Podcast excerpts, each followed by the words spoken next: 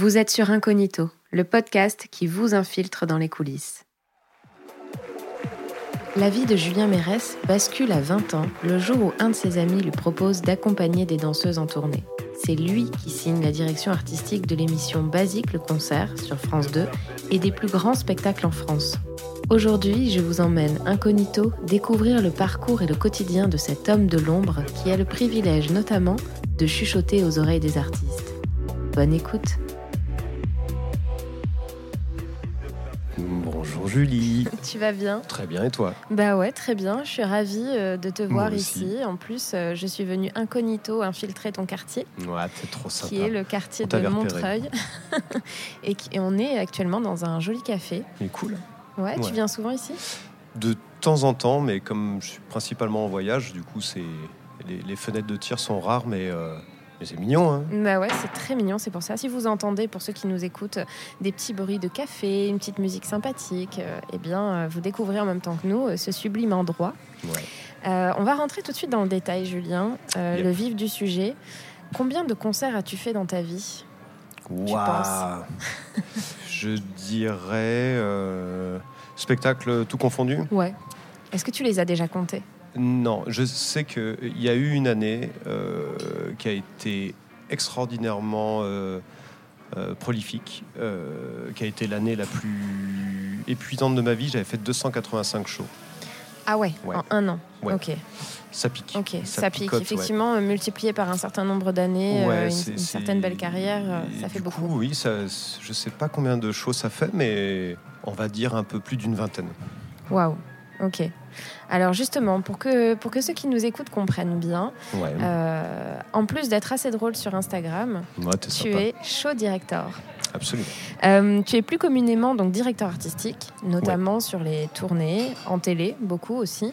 Euh, tu as travaillé avec de très beaux artistes, donc on va en citer quelques-uns l'impératrice, Gims, Vita, Slimane. Il y a Michael Gregorio. Tu me disais juste avant aussi euh, qu'il y avait pas mal d'humoristes. Stromae aussi, me semble-t-il, Et beaucoup d'autres. Ça fait une belle liste, tout ça. Écoute, ouais, j'ai eu beaucoup de chance.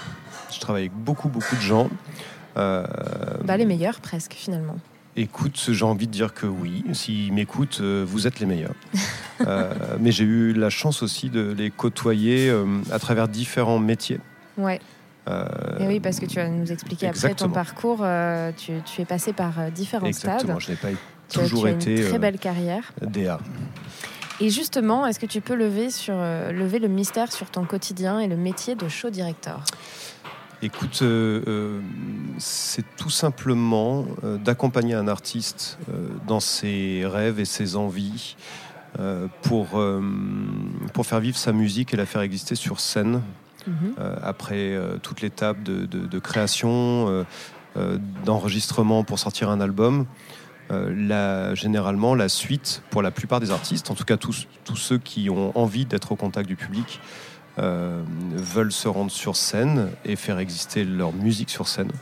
Et généralement, c'est à ce moment-là que j'interviens. La scénographie, donc l'esthétique de la scène, euh, mais aussi à travers la mise en scène sur comment, comment on articule le show, qu'est-ce qu'on raconte, on part de quel point et on a envie d'arriver à quelle conclusion. Euh, quelle émotion on a envie de transmettre, enfin voilà, tout- toutes ces, différentes étapes qui sont censées permettre aux spectateurs de vivre une expérience, euh, euh, en- j'espère, à chaque fois unique. Ok. Donc finalement, tu es un peu le chef d'orchestre de tout ce qui va se passer sur scène, le point de ralliement entre euh, les équipes techniques, artistiques et puis l'artiste, finalement. Écoute, euh, je trouve ça très flatteur. Alors, je vais te dire que oui, parce que c'est c'est C'est chic. joli chef d'orchestre. Ah, c'est très très chouette. Alors, il y en a un euh, généralement sur, sur chaque show avec qui j'ai le plaisir de bosser. Il y a toujours un directeur musical et qui a pour fonction, lui, euh, de coordonner et de diriger toute la partie euh, création et, aussi encadrement des musiciens. On va dire que je suis le, garçon dans l'ombre et qui a le plaisir euh, d'être euh, souvent dans l'oreille des chanteurs pendant leur concert. Et celui qui met en lumière le, le show, Écoute, finalement. euh, Dans l'ombre, mais pas si avec, loin de la euh, lumière que ça, avec, finalement. euh, plein de gens talentueux euh, à différents postes. euh, La lumière, euh, la vidéo, euh, le décor. euh, on parlait tout à l'heure des chorégraphes. euh, Ouais. euh, voilà, tous ces corps de métier qui sont euh, au service des artistes et qui, qui veulent juste une chose, faire que les, les spectacles soient beaux. Donc finalement, tu, tu écris des idées, tu, ou c'est Ouais. un échange avec l'artiste? euh, Comment, comment ça se passe dans, ce pro- dans le Euh, process en fait Généralement, la première étape, c'est euh, c'est une rencontre avec l'artiste, c'est une discussion autour de soit de l'album qui- qu'il est en train de créer, soit de l'album qu'il a créé. Euh, parce que souvent, une tournée en rapport avec un album, euh, ce qui ne nous empêche pas d'aller chercher des, titres euh, des précédents albums, mais euh, mais il y a souvent un, album à défendre à travers un show sur scène. Donc voilà, il y a cette première étape de discussion, d'échange, sur d'écoute aussi, quand il y a déjà des, des, sons à écouter. Et une fois que ça s'est fait, une fois qu'on que je me suis nourri de, ces, euh, de ces idées, de ces envies, de, de ces émotions du moment, euh, je pars dans mon coin. Et finalement, tu es no limite en fait. À ce moment-là. euh, Ah ouais, là c'est. Alors, t'es Enfin, no t'es limit. no limite. Alors, j'ai la chance d'avoir été, avant de faire de l'artistique, d'avoir été côté production. Ouais. C'est une vraie chance parce que ça me permet d'avoir une, une vision relativement euh, claire des contraintes budgétaires, Eh oui. logistiques, ouais, ouais. euh, techniques, Donc no humaines. limite, mais tout dépend combien ça coûte et du C'est budget nos que- limites dans le cadre de la Ouais. limite. Mais, du coup, tu euh, peux arriver très facilement à être juste finalement dans tes C'est idées aussi. euh, Bah, et c'est oui. la, la- la- la pire chose, euh, je trouve, dans nos métiers, c'est euh, c'est quand on fait croire euh, à un artiste qui, qui va avoir telle ou telle chose et, Et qu'au final, on revient trois euh, semaines après en lui disant ouais. En fait, tu te rappelles, on t'avait parlé de ce sublime euh, effet pour ton entrée de scène. Bah, en fait, on n'a pas les moyens. Ah ouais. Et euh, C'est donc le but du jeu, c'est d'essayer d'éviter ce, ce moment euh, très castrateur. Et puis surtout, tu perds, tu perds toute confiance euh, Mm. à partir du moment où tu as vendu du rêve à quelqu'un et que derrière c'est du pipeau. euh, c'est Eh oui. fini pour toi. Eh ouais, c'est sûr. C'est sûr. Mais justement, tu vas nous parler de, tes, de toutes les casquettes que tu as eues euh, Ouais. juste après.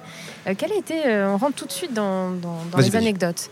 Euh, quel a été ton meilleur projet, ta plus belle rencontre, euh, une, Euh, expérience qui t'a marqué, justement, en tant que directeur artistique ou peut-être via une autre de euh, tes casquettes? Il y a une expérience de toute façon qui m'accompagnera euh, toute ma vie, euh, quelle que soit la fin du, du film. C'est euh, ma relation avec Soprano. Ouais. Euh, parce que ça fait maintenant euh, quasiment 14 ans qu'on se connaît. Euh, et ça fait 14 ans qu'on se fait confiance, 14 ans qu'on grandit ensemble, qu'on s'accompagne ensemble. Alors lui, bien entendu, dans des sphères euh, bien, bien plus hautes et, et exposées que, que mes sphères à moi. Mais Soprano restera un élément euh, déterminant dans, dans ma vie euh, professionnelle, mais même dans ma vie euh, d'être humain, parce Mm. qu'il compte beaucoup pour moi. Et, et si un jour on était appelé à ne plus travailler ensemble et que ce soit pas un choix partagé, parce que des fois il y a des aventures qui, qui se terminent plus ou moins bien, euh, je pense que ça serait une grande souffrance. Euh, Mm. Parce qu'en plus c'est quelqu'un d'extrêmement sage et aimant. Donc euh, les quelques rares personnes qu'il a choisi d'écarter de sa vie, c'est généralement parce qu'elle le méritait. Donc donc oui, il y a cette. on a tous quelqu'un dans notre vie où on se dit que si un jour cette personne-là ne- nous tourne le dos, il faudra sérieusement se remettre en question. Ouais. Bah voilà, lui euh, fait partie de ces gens-là. Donc ouais, Sopra, euh, c'est un des, on va dire un des, un des acteurs les plus forts de, de mon histoire euh, de vie. Ok, très bien. Voilà. Très beau. Peux-tu nous dire ce qui se passe euh, qu'il y en a beaucoup qui ils ne, savent, ils ne savent pas finalement euh, ce qui se passe en coulisses euh, lors des répétitions ou euh, lorsqu'on lance un premier show. Est-ce que tu as des petites anecdotes par rapport à, à tout Écoute, ça euh, euh, Des choses qui ont marché, qui n'ont pas marché, euh, des, des Ah bah, demandes absurdes ou des... Euh, des soucis Des techniques. choses qui ont qui n'ont pas marché. euh, Il y en a une qui, ça reste, je pense, un, un des plus gros loupés euh, de ma de ma petite vie professionnelle, dans le sens où euh, c'était un show qui était extrêmement sobre. Mhm. Vraiment, tu regardais tout le show, tu te disais bon, ok, euh, pourquoi pas. Mais il y avait une vraie volonté artistique de se dire, on n'en met pas plein les yeux pendant tout le show, mais à la dernière minute, là, on, On envoie envoie un effet de fou furieux. Et tu, tu parles de quel concert euh, Tu veux peut-être pas donner... Euh, par élégance pour l'artiste, je vais, euh, Ok. je vais garder l'artiste pour moi. C'était au Zénith de Paris. Et en fait, si tu veux, à la fin du show, on faisait tomber tout le fond de scène. Donc, tu avais un. Depuis le début, tu avais un bel élément en voilage euh, qui nous permettait de faire un peu de lumière en transparence. C'était mignon, mais c'était pas non plus euh, incroyablement foufou. Et à la fin, en fait, on lâchait cet élément en soi.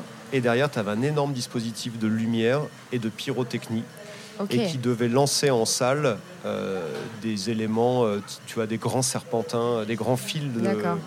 Et donc pour faire ça, si tu veux, moi, pendant le show, mon métier, c'est aussi de toper les différentes équipes, Mhm. donc avec des tops très précis. Où Donc dire, c'est envoyer. euh, voilà, c'est dire, euh, maintenant. euh, attention pour... euh, top rideau. euh, euh, exactement, pour ouais. le tir euh, de flamme à mon prochain décompte, 5, 4, 3, 2, 1, 0. Et donc voilà, c'est des choses qui sont très précises. Et donc là, je donne mon premier top de tombée de soie, qui tombe à la seconde près. Et je dis attention pour les SFX à mon prochain décompte. Et lui était tellement stressé parce qu'il avait un effet à faire dans le show. Il a appuyé sur le bouton. Il appuie sur le bouton, mais le rideau, le- le- la soie était en train de tomber. Donc l'intégralité du tir a fait même pas 50 cm pour venir se mettre dans le rideau qui tombait. Donc le public n'a absolument rien vu. Ah Donc il oui. n'y a personne qui a été capable de Ça, dire. ça a pris feu a- ou Non, Non. c'est juste que, tu veux, le, le rideau a fait un formidable mur qui a emmené avec lui tous les effets de, de- tout le- tous les effets de tir de, de, de serpentin, de confetti, de machin. Et du coup, il s'est, en fait, la fin du show, les gens ont juste vu un rideau tomber. Donc la plupart des gens ont dû se dire pourquoi? Qu'est-ce qui, pourquoi ils ont fait ça? Et, euh, et si tu veux, moi je regarde le truc, je vois bah, bien entendu que l'effet n'est pas en train de survoler le public et que les gens ne sont pas en train d'être euh, sous une pluie d'étoiles euh, Eh oui, oui. scintillantes, mais qui sont juste en train de se dire bon bah je crois que le concert est fini, on va rentrer. Et donc quand je dis, euh, donc si tu veux à l'intercom, qui sont les, les- notre dispositif pour nous parler entre nous, et je dis au mec des CFX, pourquoi? Pourquoi tu, qu'est-ce que, quoi? Qu'est-ce qui s'est passé? Pardon, j'ai eu peur.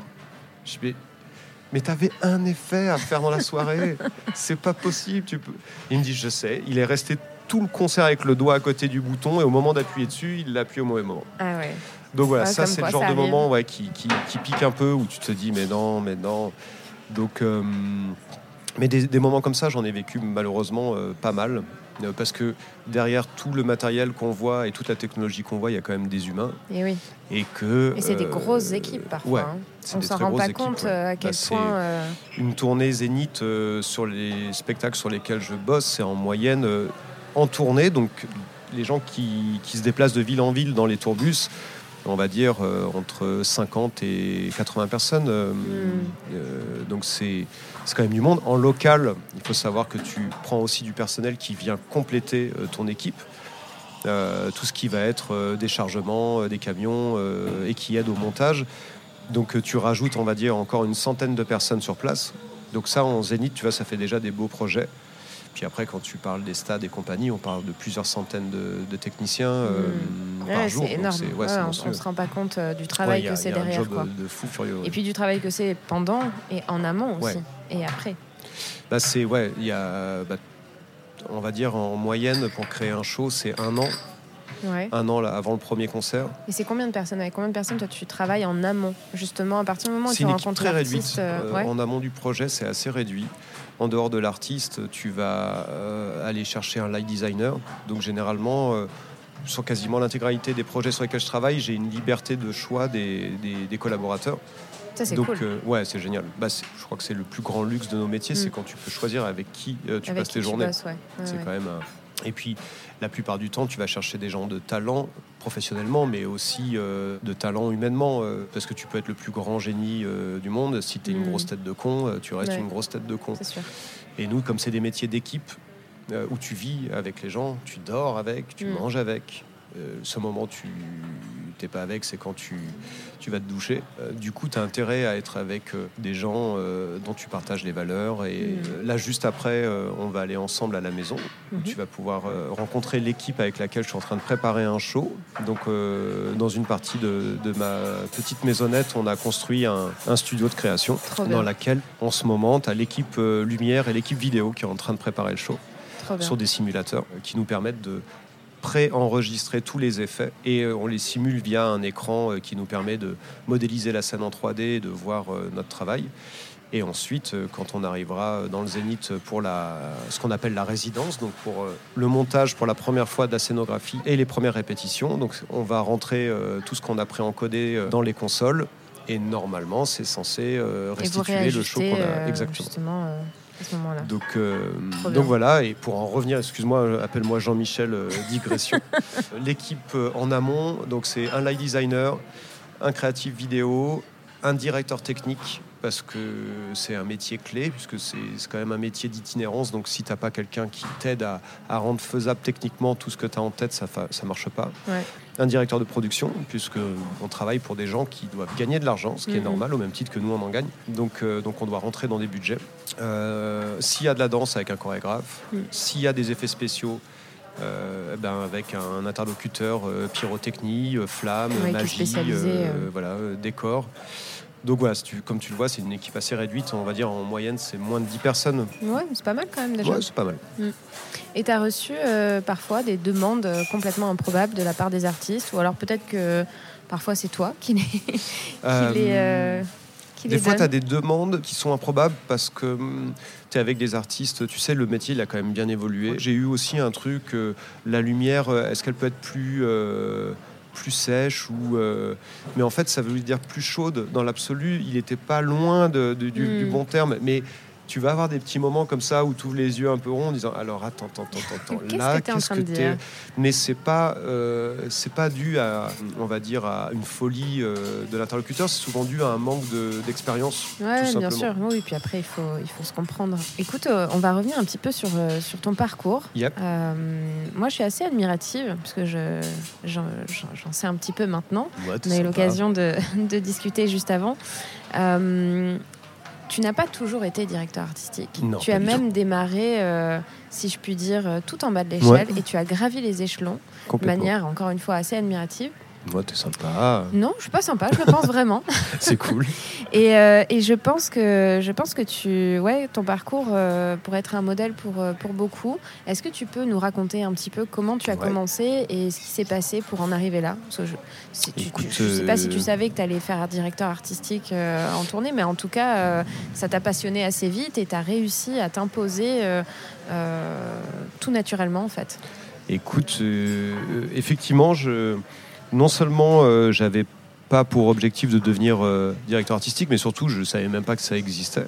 Et moi je viens d'un milieu social où on avait assez peu accès à la culture, même si certains vont te dire qu'aujourd'hui il y a des possibilités pour. Mais voilà, euh, en tout cas nous c'était pas le cas. Après le bac, j'ai voulu faire une école de commerce que j'ai arrêté très vite en me rendant compte que je voudrais jamais faire ça de toute ma vie. Et été déjà tout seul dans un appart, et donc il a fallu que j'aille travailler pour survivre. Et euh, naturellement, euh, l'endroit que je voyais le plus en dehors euh, de mon appart, c'était les bars. Généralement, mmh. ce que tu fais hein, quand, quand tu as cet âge-là. Donc, je suis allé dans les différents bars dans lesquels j'avais l'habitude d'aller pour demander s'ils avaient du job. j'ai trouvé un job de serveur. Très vite, j'ai un peu transformé le bar en, en endroit euh, qui me ressemblait euh, avec que des skateurs et des mecs qui font euh, du BMX et autres. du coup, le patron du bar est venu me voir en me disant Mais c'est plus du tout mon bar en fait là, et que des mecs qui font du skate, vous écoutez du rock, donc bah, c'est soit tu dégages ou soit tu reprends la gérance du bar. Mais donc j'ai repris la gérance. une gérance locative, j'en ai fait un café-concert qui était très cool, qui s'appelait la Caravella, à Vienne. Trop bien. Euh, c'était génial. Je me suis vite rendu compte qu'en fait, euh, j'étais pas fait pour euh, rester sédentaire. Vraiment, j'étais pas heureux. Tous les jours d'aller au même endroit, dans la même pièce. Oui, tu as très vite senti qu'il fallait que tu bouges. Ouais, Très très vite. Vraiment, je me sentais vraiment puni, tu sais, un peu comme je sais pas si tu vivais ça, moi, quand j'étais en, cours et je regardais par la fenêtre et que je voyais la vie dehors et je me disais, mais, mais je, ferais tout pour être dehors et, pour, ne, pour avoir ce sentiment de liberté grâce à, des, amis dans ma petite ville de Vienne qui, eux, euh, notamment, surtout une personne qui s'appelle Gabriel, euh, était euh, dans une production parisienne en discutant. mais pourquoi t'arrêtes? Parce que je veux voyager. Mais qu'est-ce que tu vas faire? J'en sais rien. Ah bah attends, bouge pas, je réfléchis. Puis le lendemain, tiens, Juju je bosse pour une boîte de prod, ils cherchent quelqu'un pour faire une tournée, est-ce que ça te dit Mais bon, je te préviens, le job est pas foufou, c'est chauffeur. Je m'en fous. je, veux, je veux voyager, je sais pas ce que ça veut dire. il était question que tu voyages. Quoi. Et je me suis retrouvé sur une tournée de Zénith à être chauffeur. Et c'était un job, pour moi, c'était fou en fait d'arriver dans une équipe avec un métier qui est quand même plutôt agréable. Ton métier, c'est quand même de faire des spectacles.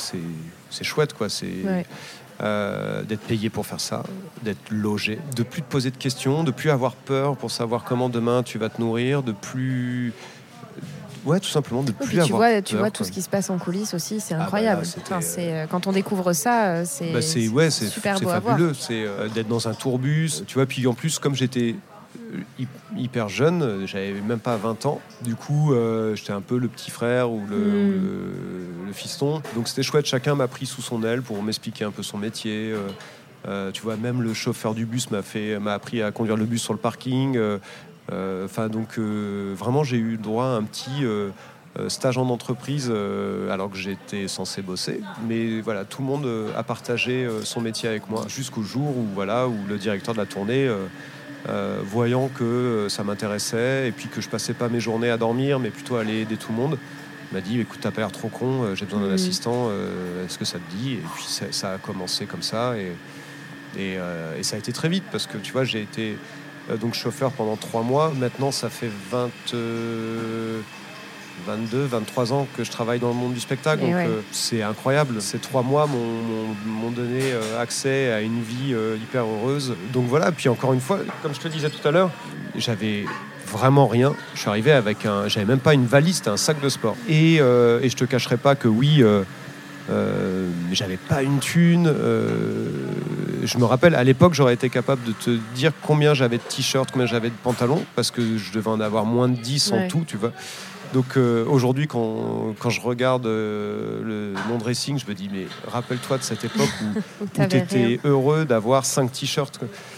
Et, euh, et, le jour, ce jour, le premier jour où, où je devais me présenter au directeur de la tournée, qui m'a sympathiquement envoyé chier en me disant bah j'ai pas le temps de te parler, tu t'attends dehors. Et quand il est ressorti une heure après, qui était surpris que je sois encore là, et qui du coup m'a dit viens on va manger. Et sur tout le, tout le long. Euh, C'était le directeur de production, c'est ça? C'était le directeur de production, qui est devenu euh, presque un, second père pour moi. Euh, mais les débuts ont été, comme tout bon Sicilien qu'il est, ont été un peu musclés. Et, et qui me dit viens, on va manger. Et moi, je suis terrorisé parce que j'ai pas une thune pour payer le resto. et puis tu avais envoyé balader juste avant. Enfin, c'est une ambiance particulière. Et je me dis, mais, euh, attends, qu'est-ce que c'est quoi l'histoire? Heureusement, sur le chemin, euh, dans le zénith, parce qu'on du coup, on se retrouve à marcher dans les couloirs d'un zénith. Euh, il y a des techniciens qui se joignent à lui. donc, je, je, fais exprès de ralentir un peu le pas en me disant, comme ça, il va m'oublier. Il passe les doubles portes euh, qui rentrent et j'entreaperçois à travers les doubles portes un grand réfectoire. Donc je me dis, tiens, enfin voilà, c'est le restaurant. Euh, moi, je sais pas, euh, je, je connais pas ce monde. je sais juste que j'ai pas d'argent pour me payer le resto et que du coup, je peux pas aller au restaurant avec lui. Et donc j'attends à l'extérieur en me disant, cool, il m'a oublié, il est en train de manger avec ses potes et c'est super. Et il revient au bout de quelques minutes, il ouvre les portes, il fait, mais qu'est-ce que tu fous, toi? Et je lui dis, mais moi, monsieur, j'ai pas d'argent pour me payer le restaurant, je, je, je peux pas venir. Il me dit, mais et tu fais partie de l'équipe. À partir d'aujourd'hui, euh, enfin, tu mangeras euh, à, à, tous les repas, c'est nous qui prenons en charge. Ah bah j'ai pris 11 kilos en 3 mois. Le catering. Ah bah là, le catering euh, qui est devenu ma mère nourricière. Donc, donc voilà, donc pour moi c'était incroyable d'avoir un métier dans lequel. Mais c'est vrai que c'est pas évident quand on arrive comme ça, on connaît pas du tout comment ça fonctionne, ce que font les, ce que font les gens. C'est un monde. Ouais, ouais. Euh, où tu as, euh, tu vois, des, des, chefs de poste, des stage managers, mm. régisseur général, tourman, chef électro, bloqueur, bah, chef Tu te retrouves parmi le, nombre dont on parlait tout à l'heure de personnes qui travaillent en coulisses. Et, comment, on, comment on, je rebondis, comment on passe justement de, de chauffeur à directeur artistique, à directeur de production. Comment tu as gravi les, les échelons en fait? Est-ce qu'on t'a fait euh, confiance euh, en interne? Est-ce que tu as provoqué aussi Petite euh, étape par petite étape, bah, parce que je pense que hum, j'ai eu la chance de rencontrer tout au long de ma vie professionnelle, notamment, parce qu'on parle de ça, des gens géniaux qui m'ont fait confiance, en tout cas qui ont vu peut-être euh, un intérêt à me transmettre euh, quelque chose. Et du coup, ben, tu passes de chauffeur à assistant régisseur, puis un jour euh, tu passes régisseur, et puis un jour tu deviens administrateur, puis un jour tu deviens dire prod, et puis un jour, enfin entre-temps tu as fait un peu de stageman, et puis en fait tu fais vraiment poste par poste, mais euh, moi, chaque nouveau poste était une, une, découverte. Ouais, et, en fait, à chaque fois que j'accédais à un nouveau job, euh, ça me permettait d'avoir, euh, donc du coup, d'être confronté à d'autres profils. Puis je me dis, ouais, son job, il a l'air chouette. Et puis, mm. cette personne a l'air vraiment cool. Tiens, ça m'intéresserait bien d'être un peu comme elle.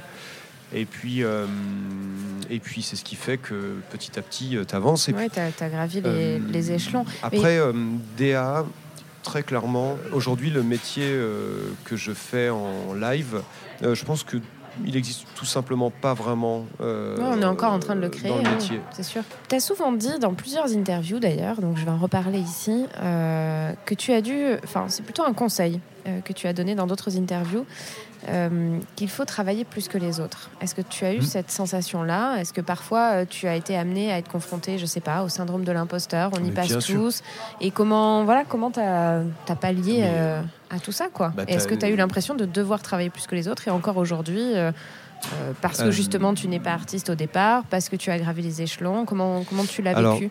Aujourd'hui, j'ai pas le sentiment de, que ce soit euh, un devoir vis-à-vis euh, du métier de travailler. Euh, quand un artiste choisit pour sa première tournée des Zéniths ou son Stade de France, peut-être qu'il sera le seul de sa vie, ou Bercy ou autre, ou même tout simplement même l'Olympia ou, la Cigale, ou quand tu mesures l'immense cadeau que c'est d'avoir été choisi pour, pour être cet accompagnateur, tu te dois de travailler dix fois plus. Et après, par rapport à ce que tu disais, et tu as parfaitement résumé, euh, oui, moi je suis euh, cette personne euh, persuadée de ne pas mériter sa place, persuadée euh, de ne pas être légitime parce que je ne suis pas euh, de ce milieu Alors, il y en a très peu. Hein. Finalement, euh, je veux dire, personne n'est là parce que c'était comme ça et parce qu'on doit tous se battre, hein, quelque part. oui, la, difficulté, c'est que effectivement, parfois, on rencontre, et il y en a, des personnes très bienveillantes qui nous forment, qui nous accompagnent, qui deviennent des mentors et, qui nous poussent. Et puis, parfois, effectivement, on rencontre des, d'autres, euh, un autre genre de personnes qui existent quand même particulièrement euh, beaucoup dans ce milieu, qui te font euh, te sentir pas à ta place eh ben, et, il faut effectivement se battre. Et eh ben, j'ai trouvé, j'ai trouvé la raison. Et en fait, une fois que tu l'as identifié, cette, cette raison, ta vie devient merveilleuse. C'est, si tu regardes bien, mais que ce soit dans nos métiers, mais même dans, n'importe quel métier. Ah non, mais bien sûr. Quand tu as quelqu'un en face de toi qui est dans une posture agressive, méprisante, ou en tout cas quelque chose qui, a pour but de te faire du mal, bah, c'est parce que c'est une grosse merde. Tout simplement, c'est parce qu'elle est nulle. Regarde, les, les... Ou elle a peur aussi parfois, je ne sais pas. Alors généralement, les deux, sont liés. Euh, les deux euh, sont liés puisque euh, cette personne se sachant incompétente, du coup, va se sentir en danger avec quelqu'un qui donne juste le sentiment d'avoir envie de bien faire. Et, et ça, je l'ai compris euh, au début, je l'ai compris avec les artistes. Euh, tu as des artistes qui sont extraordinairement simples, aimants, généreux, respectueux. Mm. Et puis tu as des artistes qui sont insupportables, capricieux, euh, méprisants, mauvais, tout simplement. Mm. Et, et, ça, tu le vois aussi chez les, chez les acteurs, les acteurs qui font plus de chichi, qui, te cassent la tête et machin. Généralement, c'est parce que ça permet de créer un écran de fumée autour de mm. toi pour qu'on pour pas être percé. Euh, dans ta médiocrité. Euh, et, ça, je pense que ça s'applique à, n'importe quel corps de métier. Non, non, mais bien sûr. C'est euh, généralement le problème. Mais ça, tu mets du temps à le comprendre. Et puis, et puis il faut déjà avoir passé quelques années et, avoir subi ça pour comprendre que, en fait, ces gens-là qui tentent de te faire douter, qui tentent de te de te de t'éconduire en disant non mais vraiment euh, t'es beaucoup plus doué pour faire ça. Ouais, ouais. Attends mais c'est marrant parce que moi à la base je te disais que, que je voulais l'inverse en fait. Et en fait c'est voilà généralement c'est parce que ces gens là euh, Sont des grosses merdes. Sont, ouais, vraiment, c'est le terme technique que Ouais, j'ai ouais, que bah j'ai écoute, trouvé. euh, non, il est très bien. non Ouais, ouais, il est très Tu bien. vas voir, c'est ça c'est une belle très, leçon. Ah oui, bah tu sais, euh, j'ai pu l'expérimenter t'as pu, aussi euh, pas mal. Euh, mais c'est vrai que Donc tu je- confirmes. Je confirme totalement, mais euh, c'est toujours bien de se l'entendre dire par un professionnel qui est installé dans le milieu. Je pense que parmi ceux qui nous écoutent, euh, peu importe dans quel domaine ils travaillent, Exactement. ils ont été amenés aussi à démarrer voilà, en bas de l'échelle, à, à faire face à des mentors qui sont géniaux, comme des personnes qui ont voulu les freiner. Et donc euh, voilà, je trouvais que parta- partager euh, ce- cette expérience-là, ça pouvait être euh, Bah utile. écoute, et- voilà, sachez que quand vous êtes confronté à quelqu'un qui vous veut du mal professionnellement, c'est généralement parce que ça veut dire que vous êtes très compétent dans votre Ouais. travail. Donc, Donc vous êtes pas loin vous. de l'être, en tout cas. Exactement. C'est sûr. Alors Julien, dis-moi, ça fait déjà un petit moment qu'on discute. Ouais, Euh, trop c'est- peut-être, c'est ça Non, pas du Ah, tout. Bon, c'est jamais trop. hein. Moi, t'es sympa. C'est quoi le next step pour toi? Parce que donc tu es directeur artistique, tu as fait plein de choses, tu as travaillé avec des artistes incroyables, tu continues d'ailleurs. Euh, tu as un studio créatif, tu nous en parlais tout à l'heure. Tu as aussi euh, le Manoir de Léon, qui est un studio d'enregistrement euh, dans le, dans sud-ouest de la France. Ça aussi, c'est un beau projet. ouais, c'est quoi le next step Tu as déjà fait pas mal de choses. Quelle est l'étape encore au-dessus peut-être un autre projet, je ne sais pas, que tu as je t'avoue que je vais hum, continuer de, de- d'appliquer euh, cette règle que j'applique depuis des années, qui est de ne pas savoir, euh, de ne pas avoir de plan de carrière et de ne pas savoir de quoi demain sera fait. Après, euh, un vrai point euh, qui me trotte en tête depuis toujours, et notamment de- depuis quelques années où, tu es dans un, dans un process euh, de création, qui est de, juste de se dire, il faut arrêter au bon moment. Ouais.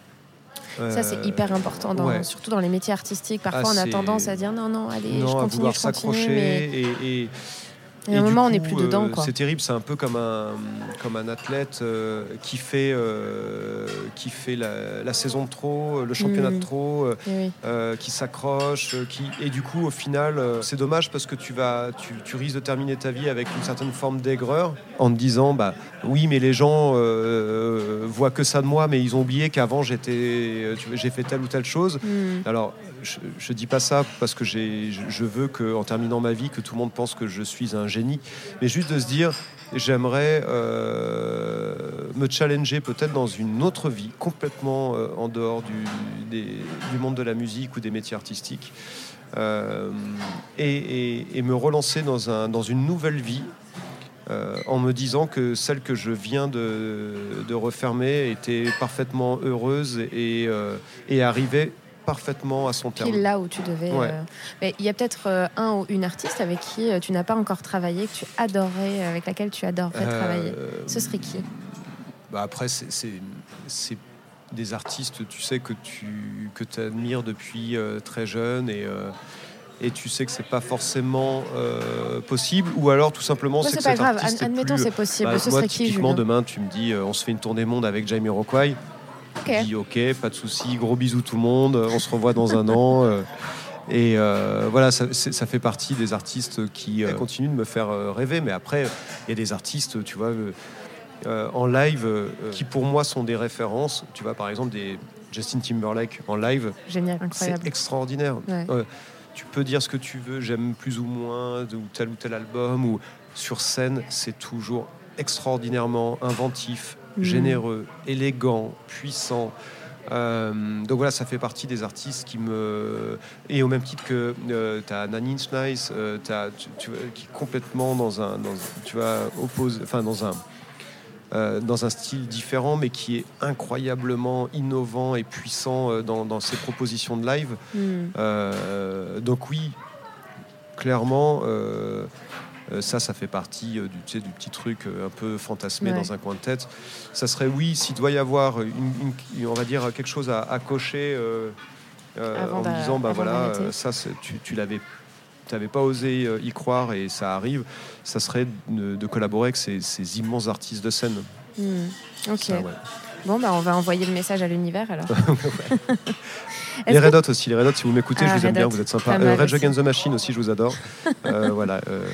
Ah, je serais ravie que le podcast arrive euh, jusqu'à leurs oreilles. Hein. Je te le souhaite aussi. Merci. Je fais ça pour t'aider, hein, moi, perso. bah oui. Est-ce que tu as, rien à voir, petite question comme ça, est-ce que tu as des petites habitudes avant un show ou, ou des objets fétiches que tu as toujours avec toi? Alors généralement, en fait, on est tellement en flux tendu. Chaque minute jusqu'au début du concert, surtout sur les premiers concerts, en fait, on est, on est dans la course pour finir de vérifier les derniers points et, de refaire le point avec toutes mm. les équipes. Donc, tu n'as pas le temps d'être dans une... Euh, euh, Même pas un petit, euh, un petit toy-toy? J'en ai un seul qui est plus une habitude de travail. Donc pendant un concert, toutes les équipes en tout cas tous les postes euh, qui ont besoin de communiquer, sont équipés de ce qu'on appelle un intercom. C'est un peu mhm. l'équivalent pour ceux qui ne sont pas du métier. quand vous voyez par exemple des pilotes dans un cockpit, ils ont une espèce de, micro-casque qui mhm. leur permet de, de des talkies en fait, c'est des sortes de talkies entre vous. Voilà, mais qui te permettent d'avoir les mains libres.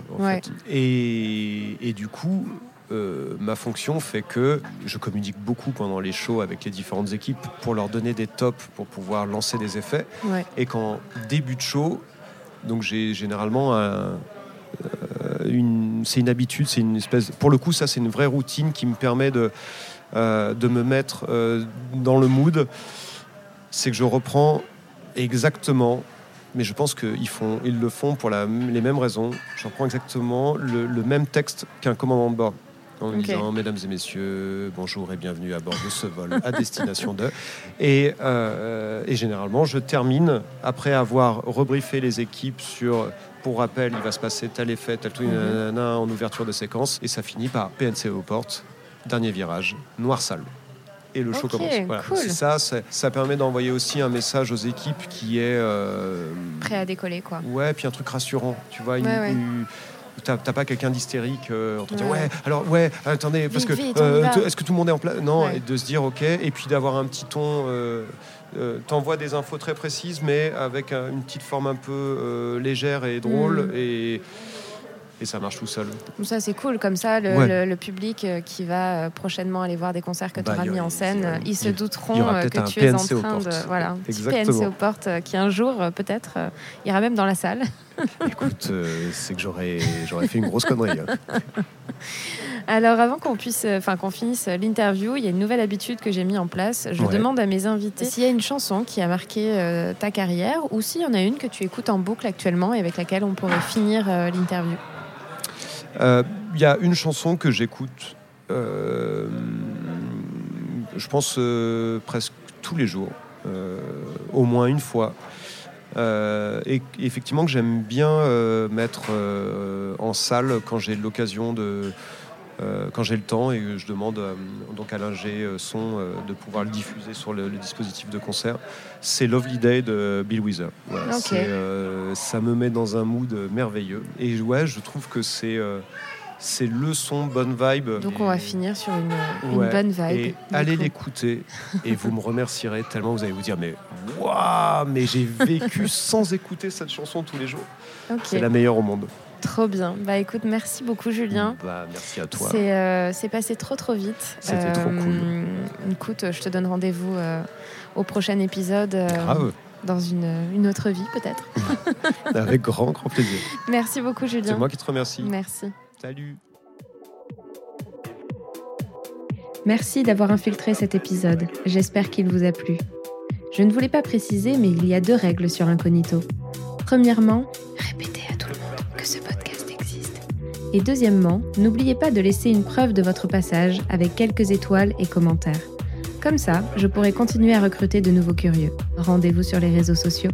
À bientôt sur Incognito, le podcast qui vous infiltre dans les coulisses.